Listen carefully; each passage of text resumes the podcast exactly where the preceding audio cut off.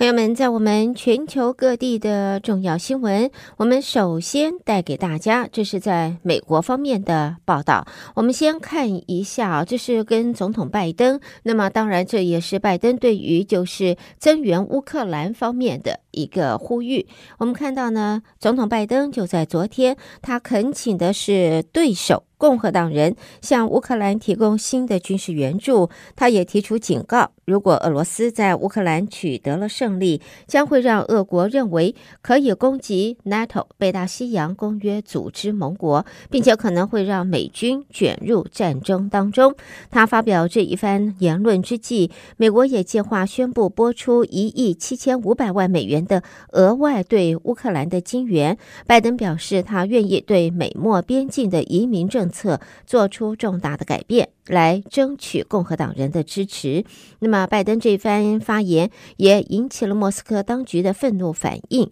那么，在俄国驻美国大使他说，拜登关于美俄可能爆发冲突的发言是挑衅的言论。呃，然而，联邦共和党籍参议员则在昨天挡下了民主党支持的法案。这项法案将向乌克兰与以色列提供数以十亿计美元的新的安全援助经费，并且也解决其他的国际关切的问题。说他们想要强调加强边界政策的重要性。另外呢，在总统大选方面呢，也看由共和党所主导的美国联邦众议院就在昨天投票挡下了拜登政府力拼减排的电动车立法规范，而这个规范会让美国在二零三二年底前上路的新车里百分之六十七是电动车。众院封阻了拜登政府电动车规范的表决，那么其中民主党有五票加入了共和党的这这个赞成当中，白宫也扬言将予否决。白宫说，这一项表决对美国的环保署颁布汽车法规，这是一个莫大的伤害。寻求重返白宫宝座的前总统川普也已经表明，他要扭转拜登政府的电动车的规范。不过呢，车商和联合汽车工会则是呼吁拜登。政府在定案板时不要过于的严苛。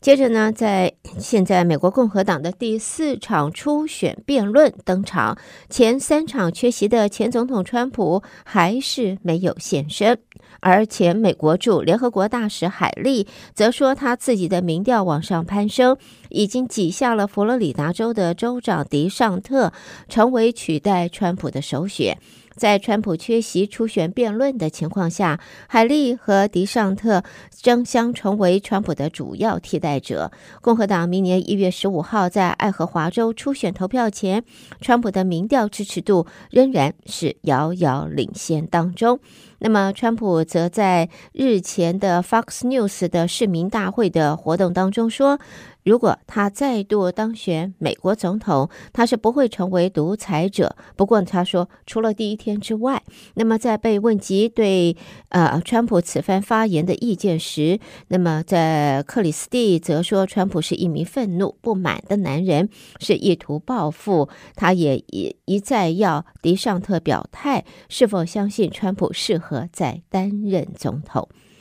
好，接着我们再看的，这是校园枪击啊，这是发生在 Nevada 大学 Las Vegas 分校，就在昨天惊传这一起枪击案。造成三死一重伤，嫌犯身亡。执法消息人士透露，枪手是六十七岁职业大学教授，他与案发大学是否有关，目前还并不清楚。根据了解呢，拉斯维加斯的都会警察局的局长在记者会中说，在警方将凶嫌身亡消息通知他家属前，是不会对外公布他的身份的。内华达大学 Las Vegas 分校的校警在校园内的比姆堂啊 （Beam Hall） 外与枪手这个交火时，现场还有学生在聚会，进行的是 Lego 啊这个乐高积木和游戏的活动。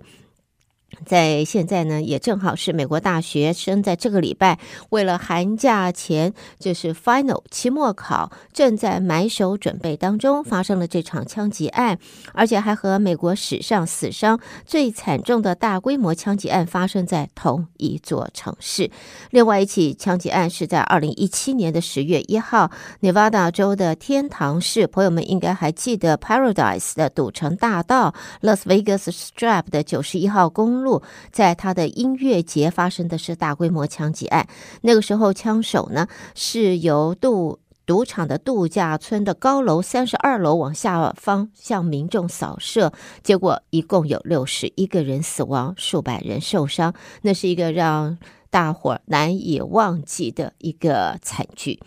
好，接着我们再来看关于。鱼鹰机啊，美军有一架 C V twenty two 鱼鹰倾斜旋翼运输机，上个月底坠落了日本鹿儿岛的外海。美军也在日前宣布停飞鱼鹰机队。在现在呢，呃，在美国的空军。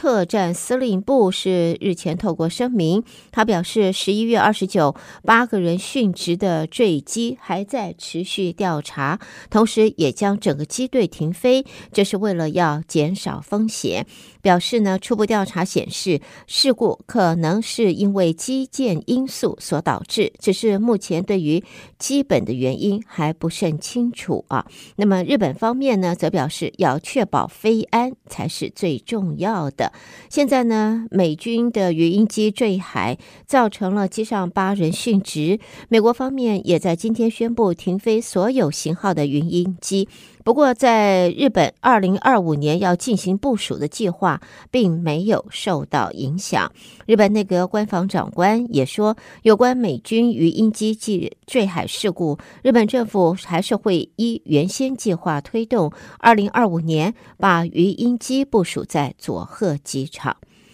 好，我们也看，在接下来就是脸书的母公司，就是 Meta，还有 OpenAI 和 Microsoft，他们昨天在美国半导体公司超微的一场投资活动上指出，他们将使用超微最新人工智慧晶片。这也是到目前为止科技大厂在寻找辉达昂贵的图形处理器替代品的最大迹象。惠达的图形处理器也一直是创造和开发 AI 计划的基础。那么，超维最新的高端晶片明年初开始出货时，如果能够满足建构和服务 AI 模型的科技公司和云端服务供应商，那么 MI 三百 X 有可能可以降低 AI 模型的开发成本，并且为辉达 AI 晶片销售快速成长将带来的当然是竞争方面的压力了。好，最后我们看到前身为 Twitter 的。社群媒体 X 的执行长啊，雅卡里诺，他在东京接受这个媒体访问时表示，他们公司现在计划要在日本成立一个 App 的开发集团，并且会在明年开始雇佣工程师。他说，X 的这个第一支海外开发团队将会负责开发和日本市场需求的新的 App 功能和广告产品，也希望能够唤起来自日本中小企业的。广告需求能够帮助他们公司的营运可以更为的好转。好的，朋友们，这就是带给大家在今天在美国方面的重要新闻。朋友们收听的是德州中文台，我是胡美健。而下边呢，我们将把焦点转到国际新闻方面，和我继续的一同关心。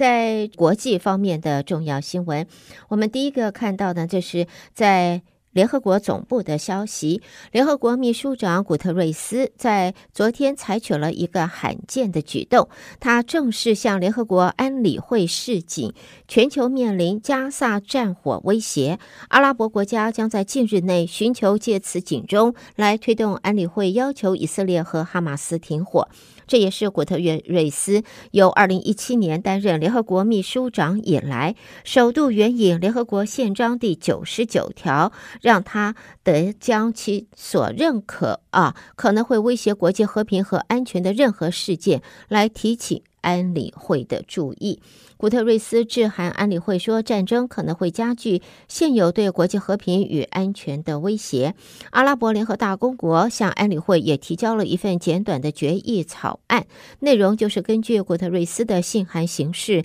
要求交战中的以色列和哈马斯立即人道主义停火。而美国驻联合国副大使伍德则说，美国目前并不支持安理会采取任何进一步的行动。然而，他说仍然关注在艰难敏感的外交。美国和盟邦以色列是反对停火的，因为他们认为这只会有利于哈马斯。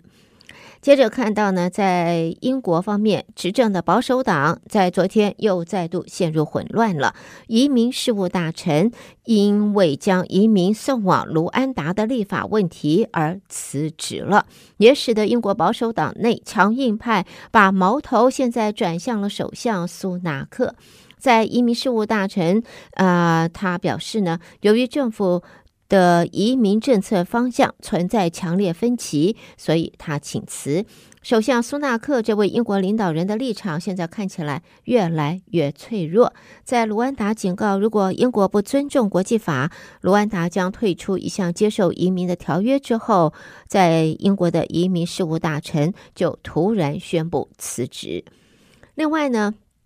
也看到校园枪击案，在美国呢，昨天发生在 Nevada 州 Las Vegas，而在这里看到的是俄罗斯。俄罗斯说，在国内有一名十四岁的少女，也在今天，她在靠近乌克兰边界的市，呃，这个布扬斯克市一所学校开枪杀害了另外一位同学，并且还击伤其他五个人，之后再自杀身亡。在俄罗斯调查委员会说，这是一名十四岁少女携带的一把垒动式散弹枪到学校行凶。当局没有透露枪手的姓名，而五名伤者现在已经被送往医院去接受治疗。调查人员正在努力地厘清枪手的犯案动机。另外，在这里也看到呢，就是。德国透析治疗集团费森尤斯医疗公司则在今天说，有一家在美国的子公司的资料仓储遭骇客入侵，包括目前以及之前的病患在内，大约五十万份病例等资料遭到窃取。费森尤斯医药公司那么做现在发布了相关的声明，他表示，子公司心血管顾问有限公司是在九月二十九号得知。影响旗下部分美国电脑系统的安全事件，有一名声称犯案的入侵者之后，已经在一家啊、就是建设公司的协助之下展开了调查了。接着我们看到日本方面。这是在东京的报道，首相岸田文雄就在今天在官邸与到访的挪威首相斯托尔会谈，双方同意把两国的关系升格为战略性伙伴关系。两人也发表了两国领袖之间第一份共同声明。除了表明将会促进两国防卫当局之间的对话，也载明反对在世界任何地方借由武力片面改状、呃改变现状的尝试。那么，岸田在记者会上强调，将会和挪威在政治、安保还有气候变迁等领域要进一步的扩大合作。另外呢，前身为推特的执行长啊、呃，雅克里诺也在今天接受了日本经济新闻专访，表示计划要在日本设立美国以外的第一个 App 的研发据点。那么现在在呃日本访问的他，在接受访问时，那么做了上述的表示。X 在全球约有五亿五千万的用户，而日本的用户数就占了大约一成，而且在发文数和搜寻数等项目，在日本也是高居各国之首。在我们的新闻方面，最后我们看到的呢，这是来自曼谷的报道。联合国教科文组织把俗称泼水节的送干节现在列入人类非物质文化遗产。泰国政府则在今天特别举办了庆祝活动。泰国民众对于泼水节的申遗成功感到非常的自豪，同时也相信这可以更加的促进泰国的旅游业的发展。好的，朋友们，这就是带给大家在国际方面的重要新闻。你收听的是德州中文台，我是胡美健。美国和国际新闻之后呢，我们要稍微休息一会儿，然后再来关心两岸方面的报道。而在这里，也借这个机会，要再度的提醒我们的听众朋友，在明年的呃一月六号和七号啊，明年二零二四年。一月六号和七号，德州中文台与林新慧林教授将会为朋友们啊、呃、特别安排两场不一样的这个座谈会，那么都是由心理医师主讲。那么在星期六。一月六号呢，将会针对的是高中以上的学生，高中生跟大学生。那么主要呢，心理医师会和与会的学生们讨论什么是就是关于就是心理健康啊，情绪管控。另外呢，对于在压力之下有可能会产生产生就是暴力或者自杀的这样子的一个想法，那么要怎么样子来了解？啊，来舒缓。同时呢，对于就是忧郁或者躁郁，在学生方面，面对新的环境、新的生活、未来的职业，或者呢，在学习方面，来自家庭、社会方面的压力，会造成的。呃，忧郁或者是躁郁，怎么样子来处理？那么最后当然还会回答与会的学生、参与的学生他们所关心的问题。那么因为这一个呃座谈，我们采取隐私保护，不公开举办的地点和时间，日期则是在一月六号，明年一月六号星期六。要参与的朋友。请您直接和德州中文台电话先登记，我们会个别通知。电话请打七一三八三九一八八零。那么也希望我们的家长们、听众们，在你听到了这个讯息之后，呃，我们有中文版跟英文版的这个说明啊，在我们的网页上，你好 Houston.com，您可以到我们的网页上，如果你的孩子呃可以，你可以把这个英文给他。呃，英文版让他看，因为在星期六一月六号的座谈，呃，心理医师是以英文啊来说明的，所以我们相信这个高中生跟大学的同学们、青年朋友们可以受惠。我们希望就是你把这一个讯息转给他们，他们也可以转给他们周遭的同学或者朋友们，他们有这一些人，这些青年朋友有相关的问题，有这个。压力都可以参加，我们这是完全免费的一个座谈。那么星期天的话是提供给父母们。那么同样的隐私保护，请您要电话登记，我们不公开地点和时间。那么和父母们讨论的话，呃，这是中英文。那么心理医师会也是一样，先了解这个情这个心理健康。然后呢，也会讨论，就是你如何跟你成年的孩子做沟通，帮助他们来舒缓他们的情绪压力，或者帮助他们来，嗯，来了解啊，来走过情绪或者是心理方面的创伤压力。同时呢，对于就是在这一些他们面临困难的时候，你如何能够了解、帮助，然后提供他需要的。这个支持，那么最后也有问答，所以提醒朋友们，这是在一月六号和七号，明年一月六号跟七号的活动。呃，这个是提醒我们的听听众朋友，请你把这个讯息也转给其他的。不论是呃你的同事或者你朋友的孩子或者他们的同学们朋友们，欢迎他们一起参与，请事先电话登记。我们不公布时间，也不公布地点。我们在登记之后会一一个别通知。电话登记，请打七一三八三九一八八零七一三八三九一八八零。因为现在在社会脚步很快，呃，我们在疫情之后呢，有。虽然开放了，但是压抑之下，我们也看到脚步变得那么快的情形下，可能在适应方面，尤其是年轻的朋友们，他们在适应方面不一定都能够像他们外表所表现的那么开朗啊，那么样子的无忧无虑，那么样子的坚强，所以在适应方面没有办法适应这些压力，发泄没有办法有个正常的管道。我们也会在今天的新闻里面，不论是大学教授，还是十四岁的年轻孩子，都产生的是异常暴力的行为，用枪啊，用枪支暴力，呃，不但损害了、伤害了他人的性命、身体的健康，连自己的生命也一并的这个。引枪自尽了啊，也一并的，真的是很很让人遗憾。所以，我们希望在德州中文台和林信惠林教授带给大家的这一个呃心理健康的啊这一个专业的心理医师的讲座，能够对有可能的情形，或者是能够做一个预防，也能够对需要帮助的朋友们提供这一个。一个方向，一个管道，所以我们希望我们的听众朋友能够一起协助德州中文台的，在明年二零二四年一月六号和七号的这两场座谈会。那么就要提醒大家，座谈会是分开举行，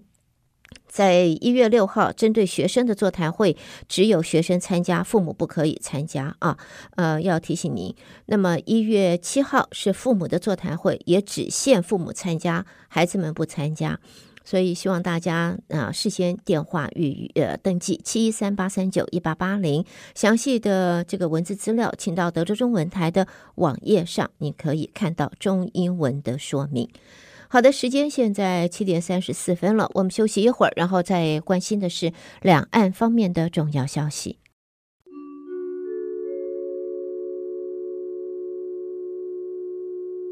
中国方面的新闻，来自北京的消息，中国外交部已经在今天，那么呃，发言人华春莹正式宣布，国家主席习近平十二到十三号将会对越南进行国事访问。习近平是应越共总书记阮富仲和越南国家主席武文赏的邀请，那么访问越南。那么接着呢，也看到呢，习近平也在今天在北京会见了欧盟领导人。他表示，中欧要坚持全面战略伙伴关系正确定位，做互利合作的伙伴，不断增强政治互信，排除各种干扰，加强对话与合作。中欧峰会七号在北京举行，由国务院总理李强和欧盟理事会主席米歇尔，再加欧盟执委会主席范德赖恩共同主持。习近平说，去年底以来，中欧战略、经贸、绿色、数位领域高层对话取得丰富的成果。双方关系呈现巩固发展的良好情势，应该共同努力保持中欧关系的发展。他也指出，当今世界正经历百年未有的大变局，双方关系关乎世界和平、稳定、繁荣。中欧有责任共同为世界提供更多稳定性，为发展提供更多的推动力，也为全球治理提供更多的引领还有支持。这次峰会登场前，双方都淡化了峰会将会有实质的成果。那么这次峰会呃登场前，欧盟的成员国意大利也正式确认，就是退出“一带一路”，也让双方的这一个关系啊，那么再度的蒙上了阴影。那么谈到了。意大利为退出“一带一路”，我们就看到，针对意大利正式通知中国退出了“一带一路”，中国外交部发言人汪文斌就在今天回应，中国方面坚决反对抹黑、破坏共建“一带一路”合作。反对阵营对抗制造割裂。汪文斌说：“一带一路倡议提出十年来，成果惠及一百五十多个国家，成为当今世界最受世界欢迎的国际公共产品和最大规模的国际合作平台，也得到国际社会的普遍支持和欢迎。”也表示，在今年十月，第三届“一带一路”国际合作峰会论坛在北京成功举办。那么，包括意大利在内。那么那么多的与会代表参与，形成了四百五十八项的成果，嗯，体现出的是共建“一带一路”巨大感召力和全球影响力。好，我们再看到总书记习近平考察上海，同时宣布要全方位、大力度推进改革和开放之后，中国国务院在近日印发了推进上海自贸区高水准制度型开放的总体方案。表示要打造国家制度型开放示范区。在中国国务院日前印发了相关的总体方方案，有七个方面，提出了八十条的措施。七个方面包括了加快服务贸易扩大开放，提升货物贸易自由化便利化水准，率先实施高标准数位贸易规则。第四是加强智慧财产权的保护。第五是推进政府采购领域改革。第六是推动相关边境后管理制度改革。最后，则是加强风险防控体系的建设。那么，至于在经济方面呢，中国人民银行货币政策委员会。呃，委员王一鸣则在今天说，中国房地产市场供需正在发生重大变化之下，传统经济成长的政策边际效益在递减，中国经济现在正在由高速成长向中速收敛当中。他指出，中国经济现在的变化背景是中国房地产市场的供需正在发生重大变化。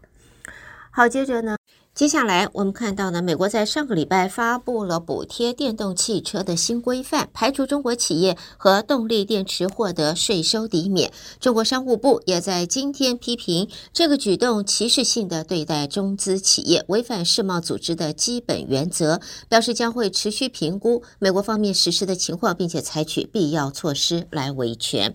那么，在到美国设厂没有及时披露的中国电池大厂，现在也。遭到了就是在中国方面的特别约谈，这个是中国动力电池大厂国轩高科，那么他要斥资二十亿美元，在美国伊利诺呃伊利诺州政府签约设厂。现在安徽证监局则表示，他没有及时通报披露这项重大交易，已经遭他呃遭。该局出示警示函，董事长已经被监管谈话了。最后看到呢，国际信评机构穆迪近日下调中国香港和澳门的主权平等展望。与此同时，穆迪也下调了阿里巴巴和腾讯在内的十八家中国企业、中国八家银行的平等展望。那么，穆迪这次公布的名单当中有十三家央企和他的子公司，并且说主权平等展望的下调已经。导致部分公司的平等被下调了。好，这是带给大家在中国方面的新闻。德州中文台，我是胡美健。下边我们关心来自台湾方面的报道。